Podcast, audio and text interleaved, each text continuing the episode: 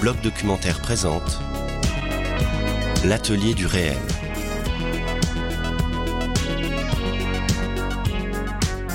Bienvenue dans l'atelier du réel, le podcast du blog documentaire, un podcast en partenariat avec la SCAM qui vous invite à entrer dans les coulisses du cinéma documentaire.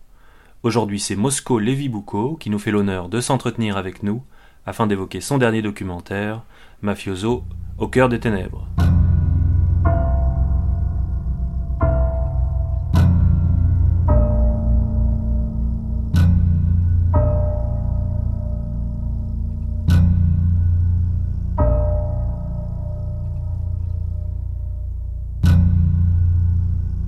Bonjour Mosco. Bonjour. Alors la tâche qui consiste à résumer votre parcours afin de vous présenter à ceux et à celles qui ne vous connaissent pas encore n'est pas aisée, je vais tenter pourtant de relever ce défi. Alors vous êtes né en 1946 en Bulgarie et c'est à l'âge de 10 ans que vous arrivez en France. Vous êtes passé par l'IDEC, l'ancêtre de la FEMIS actuelle, et c'est dans les années 70 que vous commencez à faire du cinéma. Et surtout en 1985, avec votre premier long métrage, Des terroristes à la retraite, terroristes entre guillemets, film incroyable et bourré d'audace cinématographique sur les survivants de l'affiche rouge, ce groupe de résistants à l'occupant nazi, tous étrangers, tous communistes et juifs pour la plupart.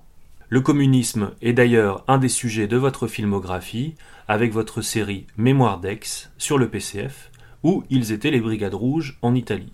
Vous avez également réalisé plusieurs documentaires sur des enquêtes policières et judiciaires, à Roubaix, à Abidjan, à Philadelphie, à Milan, ainsi qu'en partie dans votre pays natal, la Bulgarie. Puis c'est à la mafia sicilienne que vous vous attaquez quand vous commencez à rassembler les morceaux de ce qu'a été la vie de Salvatore Rina pour le film Corleone, le pouvoir par le sang, diffusé en 2019 sur Arte. C'est avec un nouveau documentaire sur Cosa Nostra que vous revenez aujourd'hui, un film basé sur le témoignage de trois repentis de cette organisation mafieuse, et qui nous plonge, pour reprendre votre titre inspiré de Joseph Conrad, au cœur des ténèbres de l'âme humaine. Allez, c'est parti. Andiamo a Palermo nel cuore delle tenebre.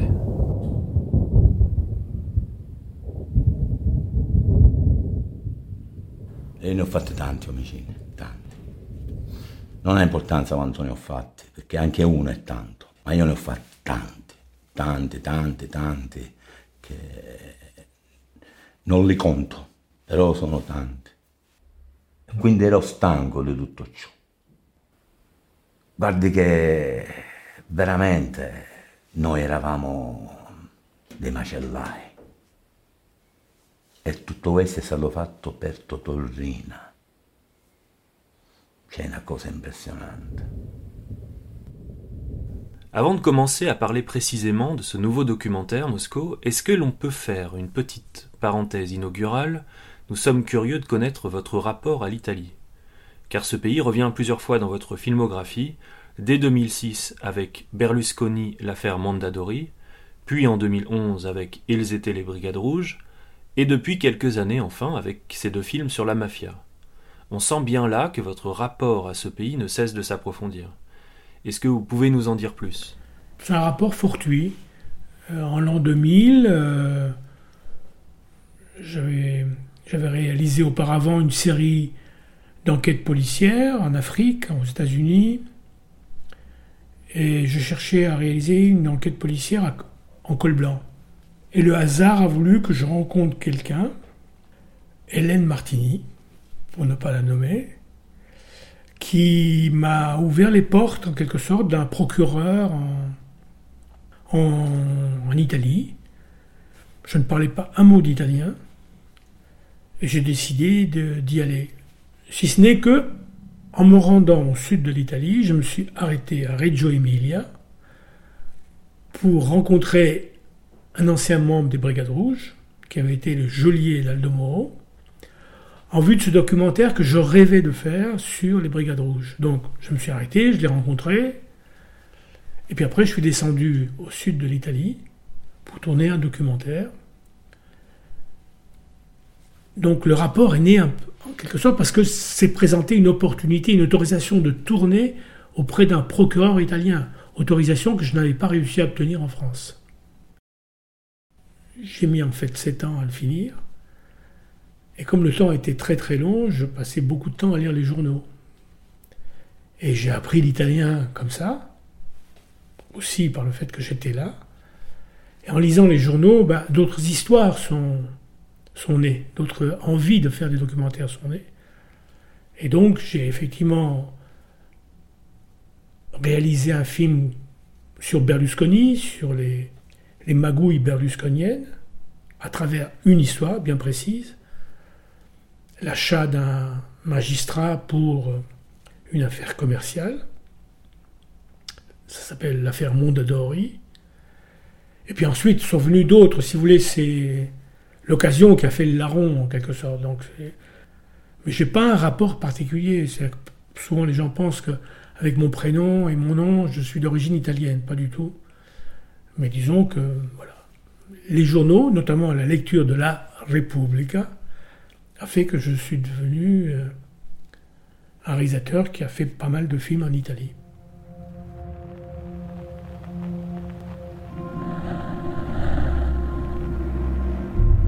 Nous avons connu à Palerme un 11 septembre avant la lettre.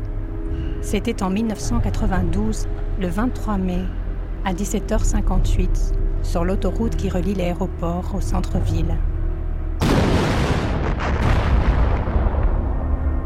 Sur ordre de Totorina, le chef de Cosa Nostra, 500 kilos d'explosifs tuaient le juge Giovanni Falcone, son épouse la magistrate Francesca Morvillo et trois membres de leur escorte.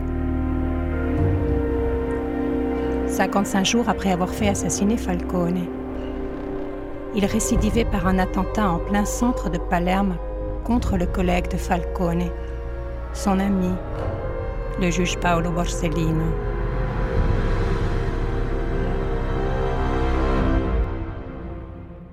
Restons encore un peu dans le passé pour revenir sur Corleone, le pouvoir par le sang, qui relate à partir de son arrestation puis de son procès, à la manière d'un long flashback donc, l'histoire de Salvatore Rina, dit Totorina, le commanditaire des tristement célèbres assassinats des juges Falcone et Borsellino, ce chef de la mafia sicilienne dans quasiment toute la seconde partie du siècle dernier.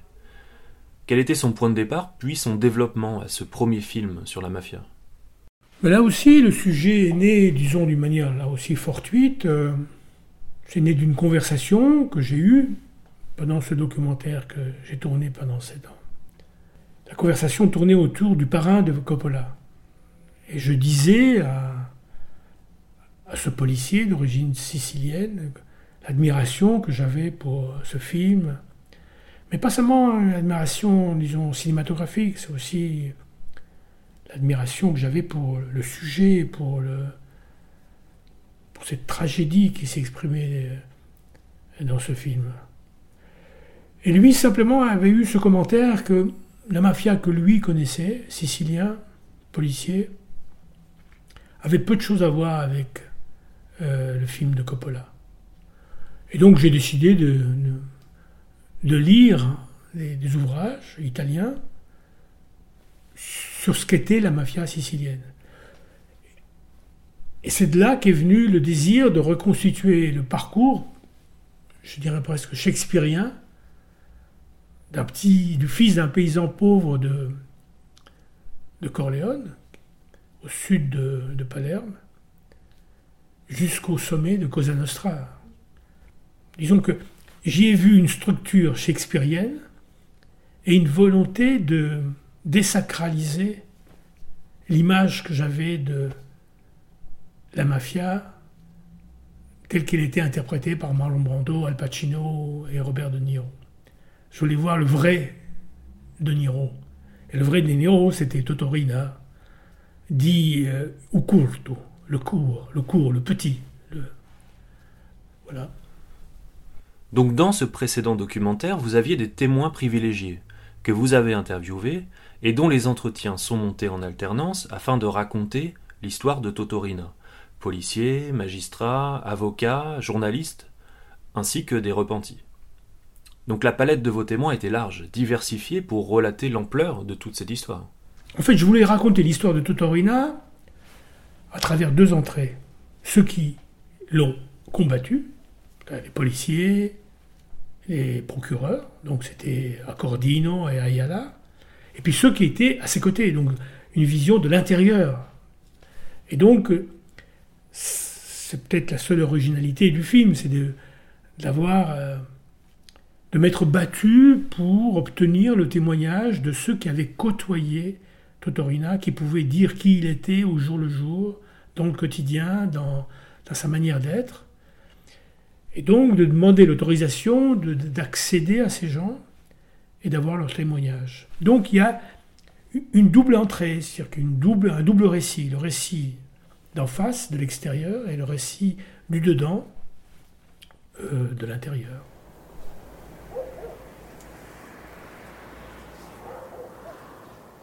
Io, diciamo, la mia infanzia non l'ho fatta con i giocattoli. Io l'ho fatta già, si può con le pistole. con les bombes, ils retournent, mettent ils retournent les fabbricate. Et comment en êtes-vous venu à réaliser ce second documentaire, cette sorte de suite ou d'extension, en ne conservant cette fois-ci que le témoignage des protagonistes du dedans, comme vous dites, à savoir les trois repentis du premier film? C'est-à-dire qu'en fait, je n'ai utilisé dans le montage de Corleone le témoignage des repentis que la partie concernant Totorina.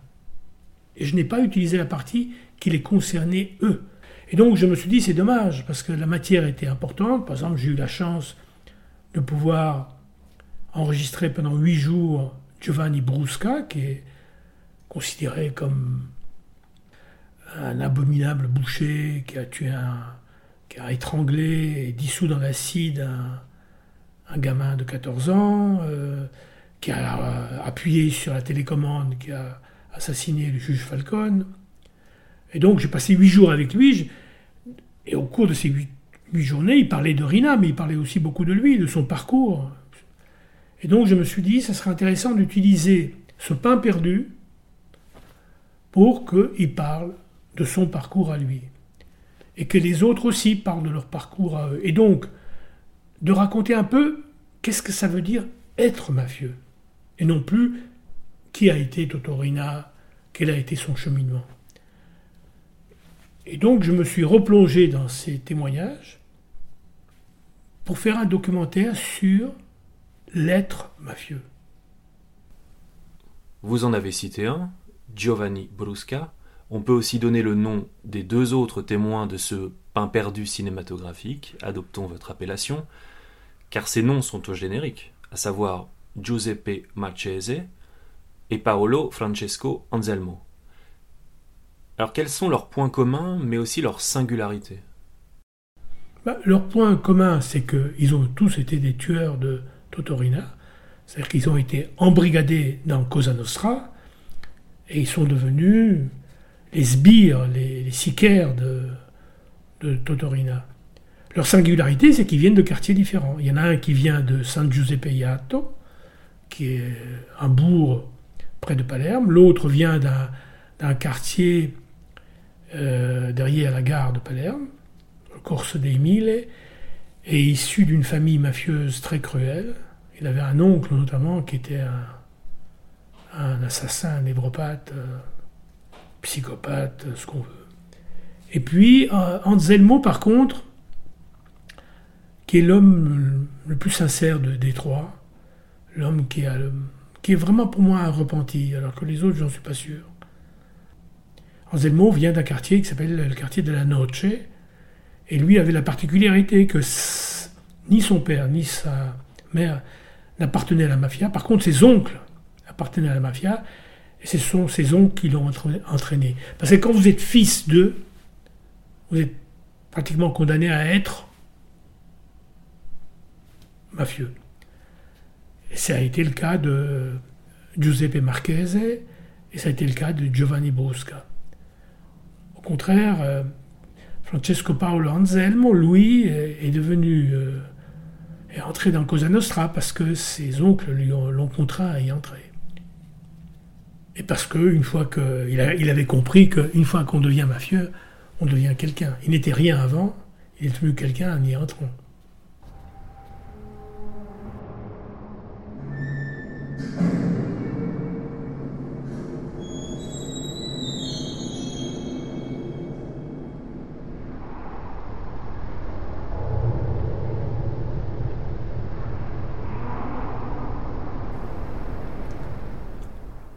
La narration de Mafioso au cœur des ténèbres est, semble-t-il, assez différente de celle chronologique que vous aviez adoptée avec Corleone, le pouvoir par le sang.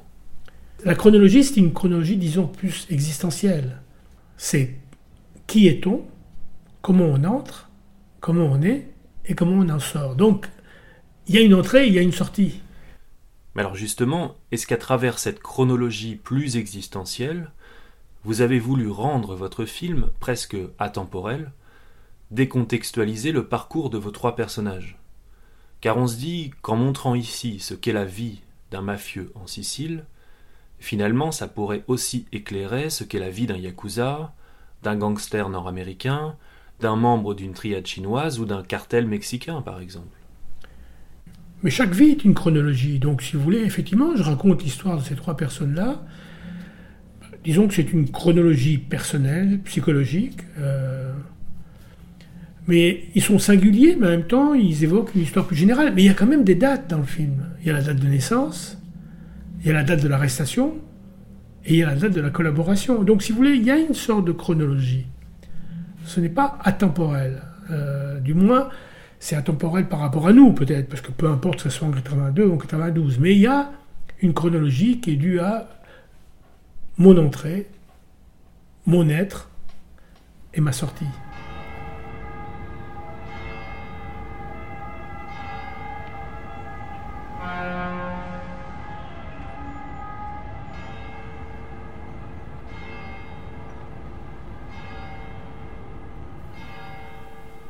Vous avez évoqué cette conversation que vous aviez eue avec un policier sicilien à propos du parrain.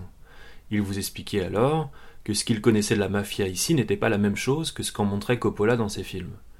Et c'est vrai qu'on sent chez vous l'envie de ne pas donner une représentation quelque peu romantique ou charismatique des mafieux. Est-ce que vous vouliez leur donner une autre image que celle qui a façonné ce cinéma-là? Non, pas donner une autre image, si vous voulez. Moi, je prends toujours plaisir à, à voir le parrain de Coppola. Dès qu'il y a une nouvelle euh, version restaurée, je l'achète, je la regarde. Non, si vous voulez, c'est en découvrant, en lisant des livres sur euh, Cosa Nostra, que j'ai découvert la figure de Torina, que j'ai voulu en montrer un aspect. C'est-à-dire que comment est-ce qu'un garçon qui a 16 ans euh, voit son père mourir en manipulant une bombe américaine qui n'a pas explosé, comment est-ce qu'il est déchiqueté, comment son petit frère est déchiqueté, comment est-ce qu'on se retrouve chef de famille à côté d'une veuve enceinte sur la tombe de son père et de son petit frère, et puis euh, comment est-ce qu'après on devient chef de Cosa Nostra? Les chefs de Cosa Nostra, ils roulaient en Cadillac. Lui, c'était un bouseux. Comment est-ce qu'un bouseux devient euh, le chef de ceux qui roulaient en Cadillac à Palerme euh, qui roulait en Cadillac parce qu'il faisait fortune avec le trafic de drogue, d'opium, d'héroïne. Donc c'était une ascension, et puis après une chute. Parce que le titre c'est Corleone, le pouvoir par le sang. Cet homme, comment dire, savait tuer et savait affronter la mort. Mais, le second volet s'appelle La chute. C'est donc l'ascension et la chute d'un personnage violent, je le dis shakespearien parce que j'ai biberonné dans les tragédies Shakespeare. Donc, euh, quelque part, j'ai vu un sort de Richard IV avec Totorina. Et dans cette tragédie shakespearienne, quel personnage serait-il alors, les trois mafieux de, Mafioso? Les hommes des basses œuvres, euh, terrorisés par cet homme. Euh, comment dire J'oublierai jamais, si vous voulez, ce témoignage qu'il m'avait donné sur euh, Totorina adorait euh, étrangler euh, ceux qu'il avait décidé d'éliminer après un bon repas. Il offrait le repas, et puis après, sur un signe de tête, ses sbires étranglaient l'invité, et parfois le, jeter dans un bidon d'acide, enfin dans un bidon, dans un tonneau d'acide. alors, évidemment, quand vous étiez invité à déjeuner par Totorina, vous ne saviez pas si vous vous rendiez au déjeuner, si vous alliez rentrer vivant. Par contre, vous étiez sûr d'une chose, c'est que si vous ne vous rendiez pas au déjeuner, là, vous risquez de mourir, parce que il se disait, ah, il se méfie de moi, donc le doute euh, est entré dans leur esprit, il faut que je les élimine. Parce qu'ils ne voulaient que des gens sûrs et certains. Et, euh, et donc, je voulais raconter l'histoire de ce personnage-là. Je répète, fils d'un paysan avec un petit lopin de terre, orphelin à l'âge de très tôt, à 14 ans je crois, et qui va devenir le chef de Cosa Nostra. Le chef craint et le chef euh, qui défie l'État italien notamment. Il fait ce que personne d'autre n'avait fait auparavant, c'est de défier l'État, de tuer les serviteurs de l'État, un général, un juge, un homme politique, un chef de région, un président de région.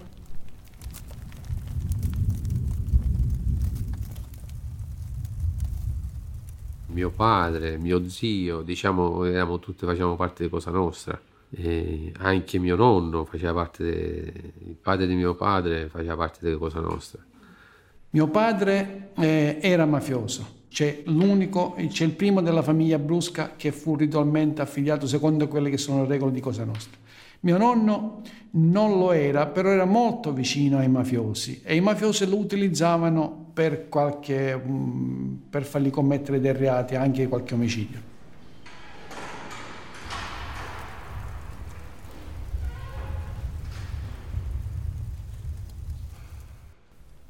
Ce dernier film, Ce pain perdu donc, est constitué en grande partie par les entretiens que vous avez menés avec ces trois repentis. Vous avez néanmoins travaillé les plans d'insert, les plans d'illustration.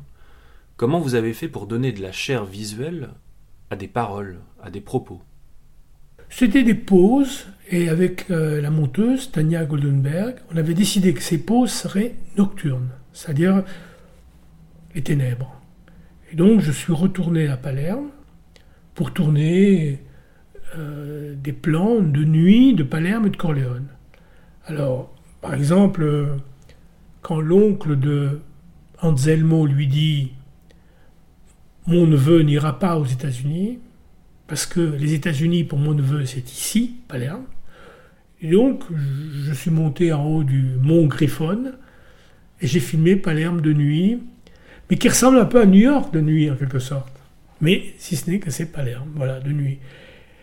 Donc l'idée, c'est d'avoir des pauses qui permettent de assimiler ce qui venait d'être dit, de l'interpréter, de le retenir, et des pauses qui évoquent un peu ce qui va être dit. Par exemple, on montre une image sainte en train de brûler, on ne sait pas très bien pourquoi on montre ça, mais ça va être explicité après, puisque le rite d'initiation consiste aussi à verser une goutte de sang sur une image sainte qu'on brûle, en prononçant certaines paroles d'initiation, d'entrée dans la mafia. Que ta chair brûle, ou que ta chair brûlera comme brûle cette image sainte, si jamais tu trahis Cosa Nostra. Et donc, cette image est mise avant qu'on ne parle du rite d'initiation ou du rite d'entrée. C'était simplement des pauses pour, s'imprégner du discours.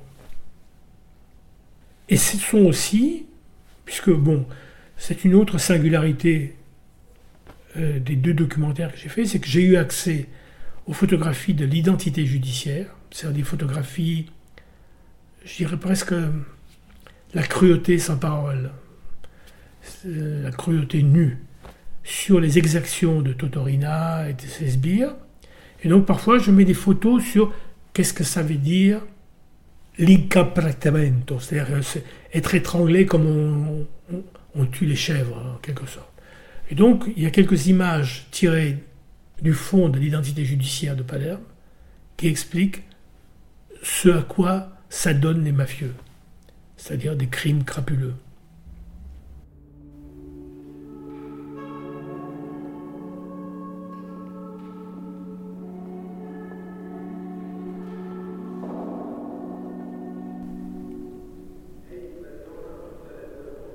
Cette cruauté dont vous parlez, la, violence extrême dans laquelle ils évoluent, sont racontées avec beaucoup de détails par les trois repentis, avec presque une certaine liberté.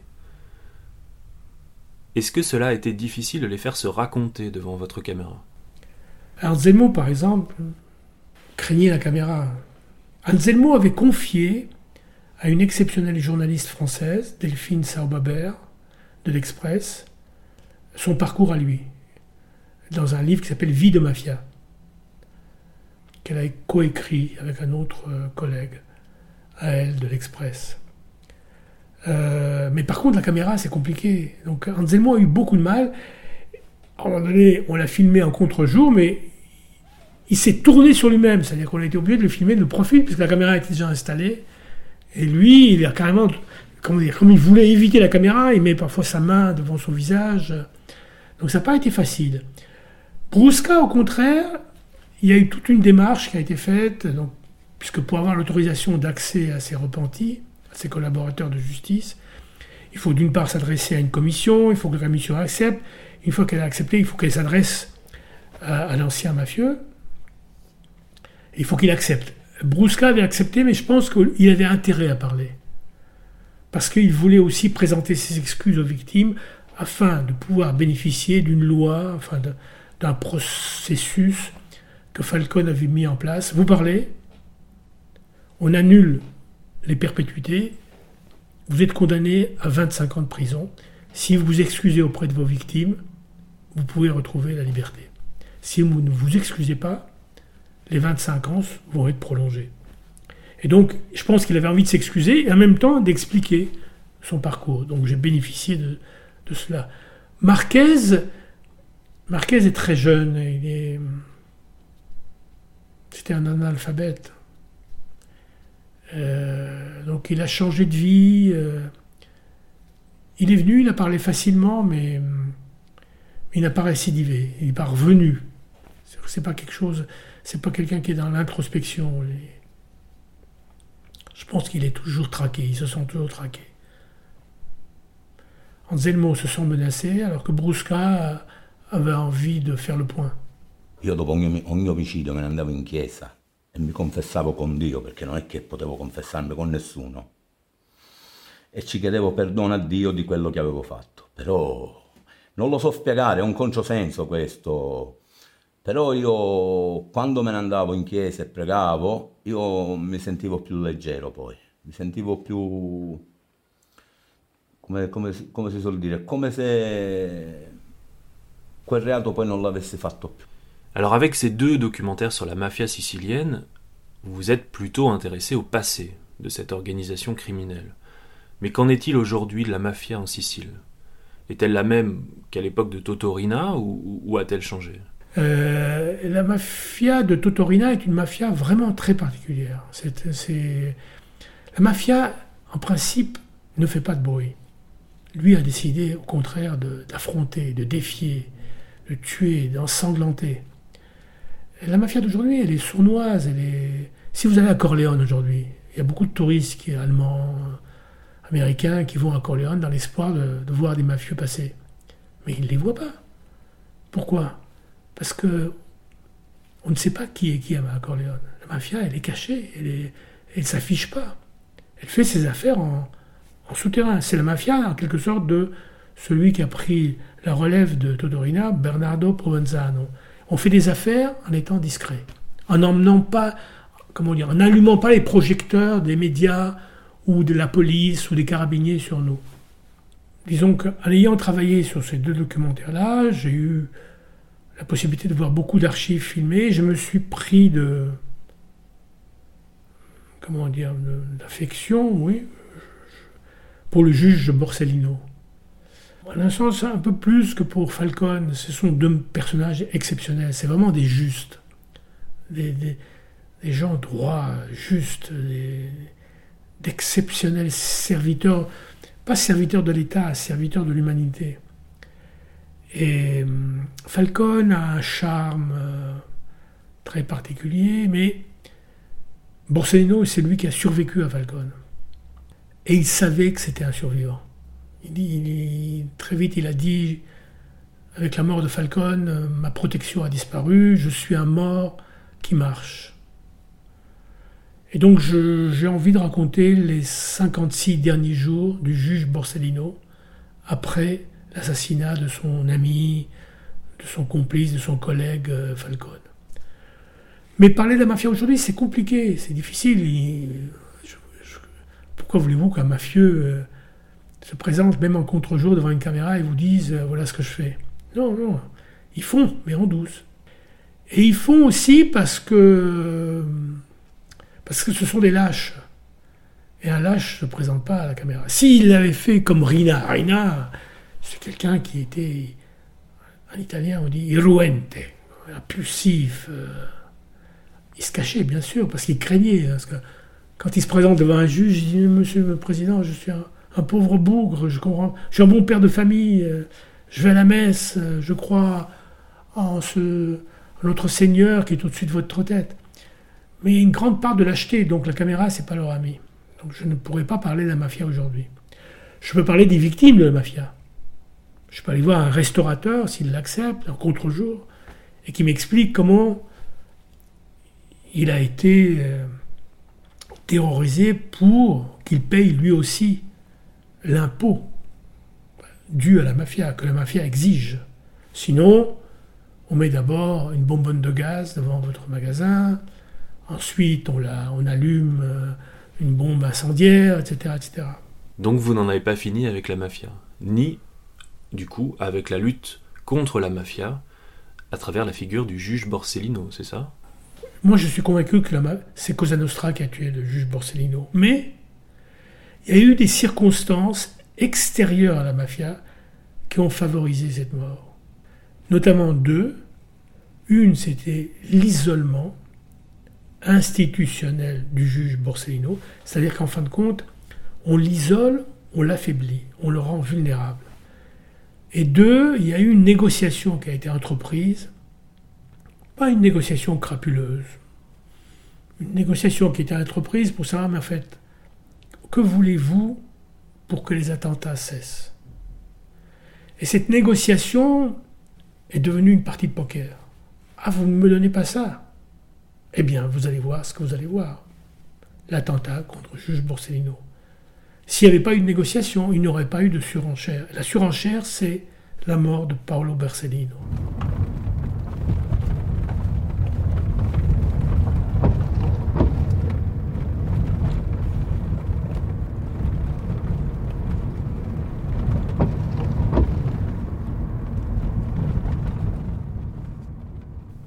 Tout à l'heure, vous avez évoqué un déterminisme très fort pour expliquer pourquoi certains deviennent mafieux, le poids de la famille en l'occurrence, mais y en a-t-il d'autres?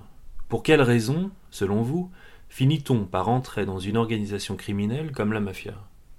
On devient mafieux parce que par solidarité familiale, c'est-à-dire on ne trahit pas sa famille, c'est compliqué, mais on devient mafieux parce qu'on se rend compte que les mafieux sont craints et qu'ils sont, ils existent. Par exemple, Anselmo dit dans mon film, comme un jeu. Quand j'étais petit, mon oncle me demandait Qu'est-ce que tu veux faire plus tard, quand tu seras grand? Tu veux être policier ou tu veux être mafieux? Si, je, si je répondais que je veux être policier, je recevais une baffe. Si je répondais que je voulais être mafieux, j'avais un peu d'argent de poche. Bon. Ça, c'est au niveau de l'enfance. Mais plus tard, vous voyez bien que quand parfois des gens s'isolent sur la place et parlent. Quelqu'un se tient à l'écart. Ah, il n'est pas mafieux. Quelque temps plus tard, il n'est plus à l'écart. Il participe au colloque des trois. On se dit, ah, il est mafieux aussi. Donc, on doit le craindre. Donc, il devient quelqu'un. Malheureusement, c'est ce qu'on appelle la loi de la terreur. C'est-à-dire, on devient mafieux parce qu'on veut bénéficier de la loi de la terreur que représente le statut du mafieux. C'est l'acceptation qui fait que on devient mafieux. J'ai jamais vu de mafieux contester. Vous voulez dire que tous les mafieux seraient d'accord avec cette idée?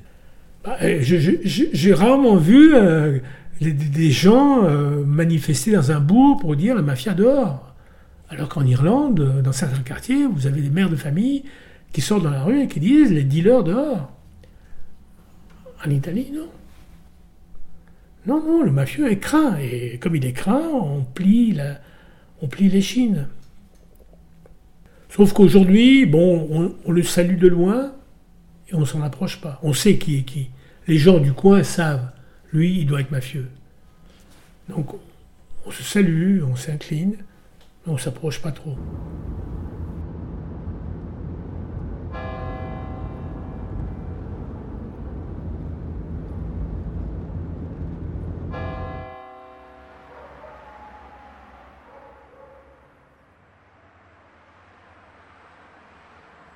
Alors à présent, parlons, si vous le voulez bien, de votre méthode de travail.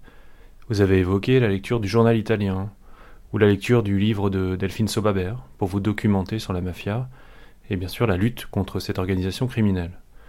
Alors quelle est votre méthode pour préparer un documentaire, pour mieux cerner votre sujet? En principe, quand je prépare, si vous voulez, je lis des ouvrages sur le sujet. Par exemple, en l'occurrence, Cosa Nostra, mais pas Cosa Nostra, l'histoire de Cosa Nostra. C'est comment on est un membre de Cosa Nostra. Donc j'essaie de trouver un livre qui raconte ça. Euh, des livres de confession, par exemple, ce qui était le cas du livre de Delphine Sobobert. Bon.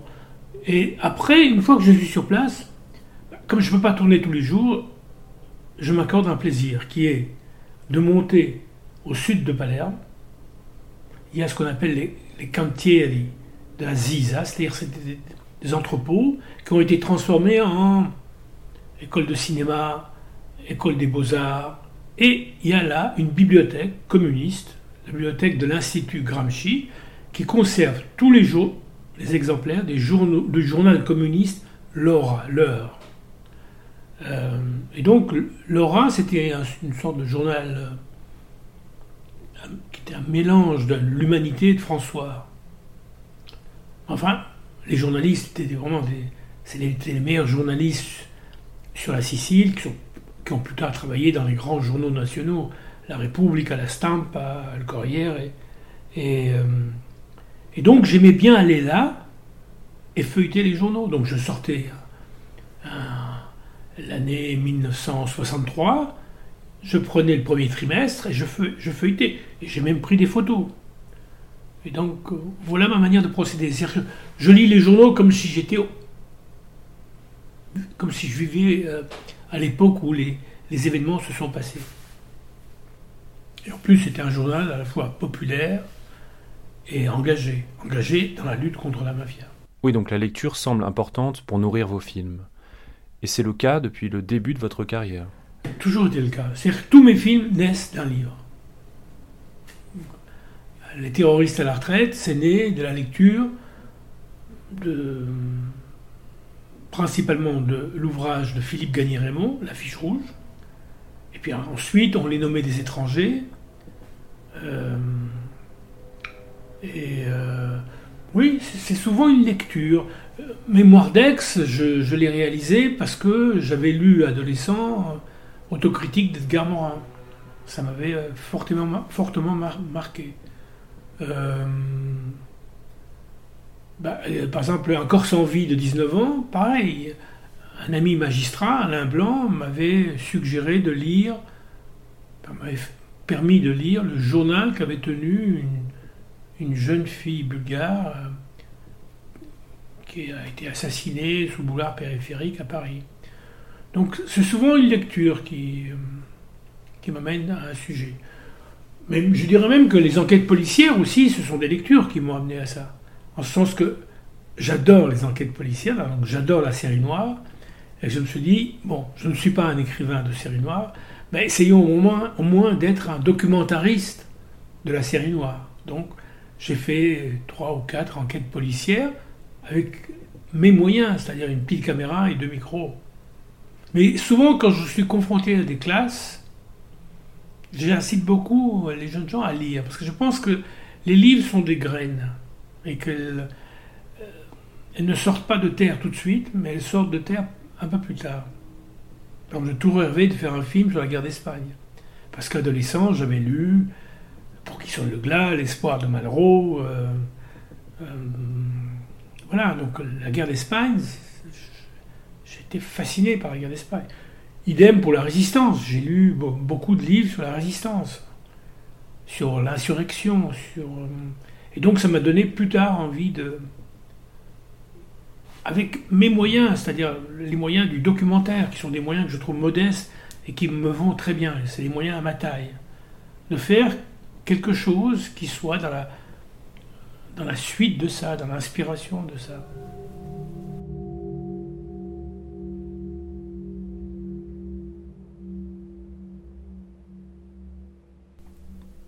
Alors dernière question Moscou, si on observe attentivement votre filmographie, il y aurait un fil rouge, alors un parmi d'autres, qui semble relier beaucoup de vos films. Un fil rouge qui serait de pointer, d'expliquer, de raconter, c'est un peu brutal dit comme ça, mais je vais développer ensuite, les différentes raisons qui amènent des gens à en tuer d'autres. Qu'on le fasse en tant que résistants, ceux de la fiche rouge, pendant la Seconde Guerre mondiale, qui assassinent des soldats de l'armée occupante, ou qu'on le fasse quasiment en désespoir de cause, pour la cause justement, celle des Brigades Rouges, en tant que militants communistes, je pense au meurtre d'Aldo Moro, ou qu'on le fasse par appât du gain, ou parce qu'on vit dans la pauvreté, ou, ou parce que l'on évolue dans un milieu qui baigne dans la violence, comme à Roubaix, comme à Abidjan, comme à Philadelphie, ou parce qu'on est victime, comme la prostituée bulgare de votre film, un corps sans vie de 19 ans. Alors pensez-vous que cette observation s'applique à votre œuvre? Il y a en moi des racines, des choses qui m'intéressent. La première racine, c'est le combat, la résistance. Ça, c'est fondamental pour moi. Étant juif, j'ai, oui, j'ai été marqué au fer rouge par la Shoah, c'est sûr. Je suis né après, mais, mais disons que mon histoire commence là. C'est, vraiment une marque au fer rouge. Donc, comment est-ce qu'on résiste à ça? Comment est-ce qu'on combat ça Donc, c'est pas, pas par hasard que le premier film, c'est des gens qui ne savaient même pas ce que c'était qu'un pistolet, qui n'en avaient jamais tenu un dans leurs mains, qui prennent un jour un marteau pour assommer un Allemand et lui piquer son arme pour après faire quoi? Ils ne savent pas tirer. Donc, j'ai voulu raconter l'histoire de gens qui se rebellent contre la condition, contre leurs conditions. Donc, le combat, oui. La lutte, oui. Ensuite, l'embrigadement. Jusqu'où vous conduit l'embrigadement Et la tartufferie? Parce que moi, adolescent, j'ai été attiré par le communisme. Mais, je ne sais pas mettre un genou à terre. Je, ne sais pas apprendre le catéchisme par cœur. Et donc, malheureusement, j'ai lu les mauvais livres. J'ai lu les livres de ceux qui ont été exclus, qui en ont souffert. Donc, comment est-ce que des gens ont été embrigadés avec des sentiments nobles, pour des raisons nobles? Et comment est-ce que dans une organisation qui aurait dû être une organisation de justice, de liberté, de combat, ils ont été broyés par cette organisation-là? Et comment est-ce que chacun avait, en quelque sorte, la responsabilité de quelqu'un d'autre qui l'avait broyé? D'accord? Donc cette, mécanique shakespearienne de j'accède au pouvoir et puis après je suis victime moi-même de, ce pouvoir auquel j'ai accédé. Donc l'embrigadement, la justice. L'embrigadement, ça va revenir après avec euh, les mafieux. Hein. Euh, comment est-ce qu'on devient prisonnier à un moment donné d'un parti comme on est prisonnier d'une organisation? Cela dit, j'ai, oui, j'ai. Le meurtrier en, en eux-mêmes, non, c'est pas quelque chose qui m'attire, bien que ma mère m'a mis sur la voie de, des livres de Siménon, et j'adore Siménon. J'ai une passion pour Siménon, mais j'ai compris que Siménon, c'est en quelque sorte. Hum, c'est comme un président de cour d'assises, c'est-à-dire que vous pouvez avoir un, criminel terrifiant devant vous. La première question que vous devez lui poser, c'est qui êtes-vous? Quelle enfance avez-vous eu Donc, il y a une volonté de comprendre. Et disons que les romans de Siménon, la, fréquentation d'un ami président de cour d'assises vous entraîne à, essayer de comprendre ceux qui ont franchi la frontière. Moi, je suis un juif laïque, mais malgré tout, quelques éléments de la culture juive sont quand même entrés en moi. Tu ne tueras point. Pourquoi est-ce qu'on tue? Qu'est-ce qui vous entraîne à, qu'est-ce qui vous conduit à en arriver là? Bon, donc j'ai cherché à comprendre. Mais je ne suis pas, mais je suis quelqu'un de, je suis pas attiré par la violence. Moi, j'adore le rire, j'adore le. Donc, je vois pas vraiment un fil rouge par rapport au mal, par rapport. Euh, le fil rouge, c'est peut-être la traversée d'une frontière. Et j'apprendrai par euh, la lecture, quand je suis un juif euh, déraciné, vraiment inculte, j'apprendrai par la lecture d'un livre de Delphine Orvillard que hébreu, ça veut dire aussi celui qui traverse les frontières. Et disons que oui, c'est quelque chose qui, malgré moi, m'intéresse. Comment est-ce que des gens ont été militants, ont été exclus? Comment est-ce que des gens qui étaient normaux et ont dû faire des choses anormales, tuer Comment est-ce que des bébés sont devenus des mafieux? Le mafieux, il n'est pas né bébé mafieux, voilà. Donc peut-être qu'effectivement la traversée des, frontières m'intéresse, oui peut-être. Mais euh, là, je veux faire quelque chose sur le juge Borsellino. Ça ne correspond pas à ce fil rouge du tout. C'est-à-dire que c'est vraiment, c'est mon cœur qui parle. J'aime cet homme et j'ai envie de l'exprimer. J'ai envie de l'honorer. Donc, euh, et j'ai envie de le transmettre cette affection que j'ai pour lui à d'autres.